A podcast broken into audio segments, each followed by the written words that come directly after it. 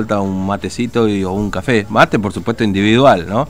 No vaya a ser cosa que después anden convidando por ahí y terminen todo en cuarentena. Yo a esta altura me parece que es un buen negocio abrir un centro. Sí, centro de cuarentena fulano de tal, ¿eh?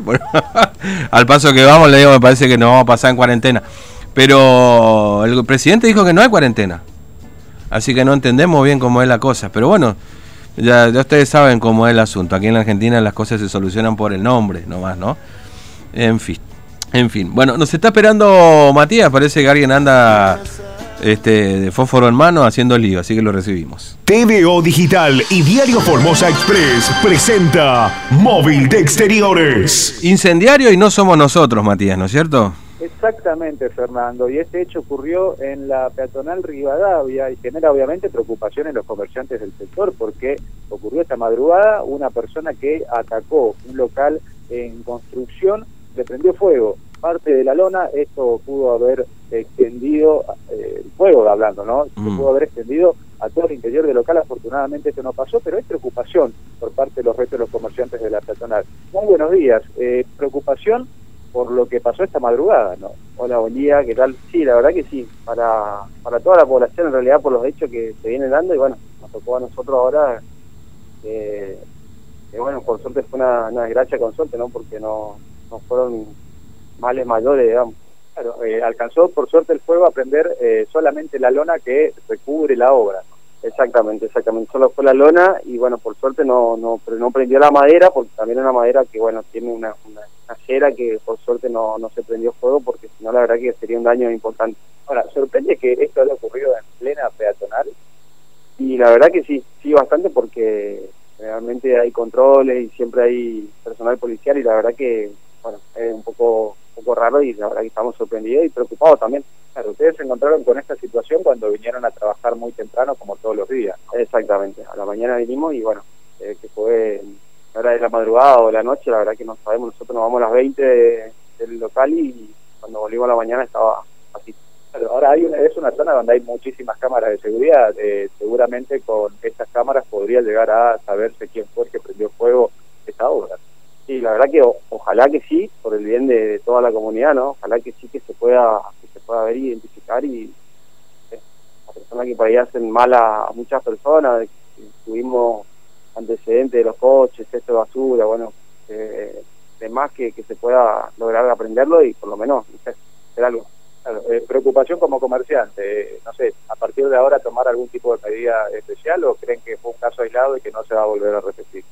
Y no, preocupación hay, pero esperemos que haya sido un caso aislado y bueno, eh, que no se repita obviamente por el bien de todos, como comerciante, como, como persona, eh, o sea, creo que la preocupación es para todos, porque pasó acá, puede ser una casa, puede ser un coche, puede ser lo que sea y es un daño para todos, digamos.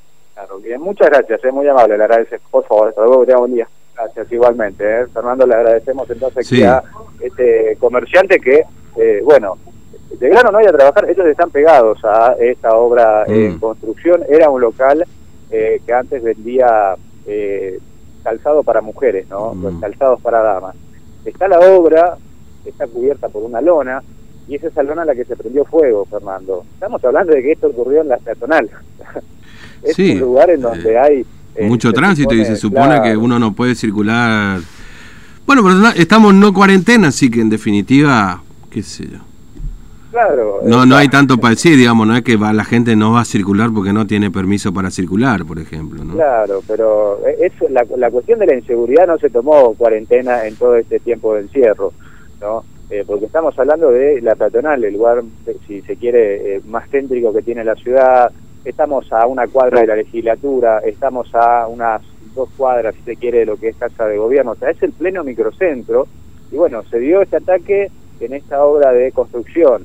Eh, no se sabe, eh, a ciencia cierta no tenemos esta información en realidad, Mm. de cómo fue que se prendió fuego este lugar. Si es que pasó alguien y prendió fuego la lona eh, con algún encendedor, con eh, algún elemento, o si arrojaron eh, algún tipo de elemento contundente como una molotov. ¿Por qué decimos esto, Fernando? Mm. Porque hay un local también céntrico, también sobre la calle Rivadavia, a un par de cuadras de este lugar, en donde ya se atacó la semana pasada, ya se tiró una bomba molotov ahí en ese en ese lugar. ¿no? Afortunadamente no se incendió ese local, no trabaja nadie eh, allí, pero es la primera vez que ocurre en lo que es el, radio de el, donde estamos ahora. ¿no? También sobre el calle Rivadavia, la semana pasada, incendiaron. Primero un cesto de basura y después eh, arrojaron una bomba molotov, una bomba incendiaria. Mm. ¿Y por qué lo decimos esto? Porque eh, a diferencia de arrojar otro tipo de elementos, cuando se arrojan estos, eh, estas bombas incendiarias quedan los residuos, ¿no? Obviamente, y eso es lo que se observaba en ese local. Tampoco se sabe, Fernando, si este fuego se originó por un cortocircuito. ¿Por qué? Porque es una obra en construcción. Todavía no hay información eh, precisa de qué fue lo que eh, ocurrió, pero todas las sospechas indican que se trató de una persona, eh, por el lugar en donde se originó el incendio, Fernando. De todo se trató de una persona que pasó y prendió fuego la lona que cubre a este local que está en construcción acá sobre la peatonal. Y esto genera, obviamente, preocupación mm. también en los comerciantes de la zona porque ocurrió en plena madrugada en el lugar más céntrico que tiene la ciudad, ¿no? No, sí, eh, Matías, yo no sé si vos querés contarlo, pero bueno, ayer tuviste un episodio bastante particular también ahí en esa zona, ¿no? Va, cerquita en Casa de Gobierno, ¿no? Eh, sí, sí, sí, no, una persona que, eh, bueno, me estaba yendo para la moto, para sacar la moto, mm. y bueno, y se me acerca una persona que iba caminando en realidad, y bueno, no sé qué habrá visto este, este muchacho, no tenía... Eh, no que uno no quiere entrar en esto de la aportación de rostro o la no no o, una cuestión sí nosotros a ver mira porque por supuesto lo que te pasa a alguna vez ya nos ha pasado y una vez se no quiere encontrar detrás confabulaciones digamos no ni, ni, ni, de esa porque uno no se cree tan importante pero pero bueno me parece que merece que, que cuentes el hecho en definitiva no claro no pero eh, se acerca esta persona eh, no tenía yo el celular en la mano porque estaba desarrollando la moto y bueno me acerca, me acerca y me dice, si me llegas a sacar foto te voy a robar la moto.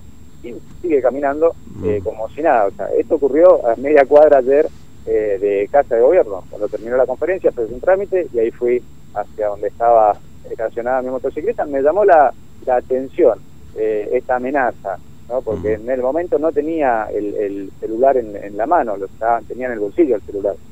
fue llamativa la, la, la situación, pero eh, evidentemente la inseguridad no se ha tomado cuarentena en este tiempo de eh, encierro y cada vez ataca en cualquier lugar. No, digo esto porque me sí, no, por eso Matías, por eso lo quiero circunscribir al centro de la ciudad, no digamos, porque lo que a vos te pasó ayer, una amenaza literal, digamos, ¿no? De en, el, en la media cuadra de casa de gobierno y después te prenden fuego este ahí en plena peatonal, ¿viste? Entonces, es para preocuparse, ¿no? Digo, porque ¿qué nos queda en los barrios en todo caso, no? Exactamente, Fernando. Era un poco esa la, la, reflexión que, hacía también ayer, eh, porque no le di mucha importancia en un principio, porque, bueno, puede ser cualquier persona que haya pasado, qué sé yo.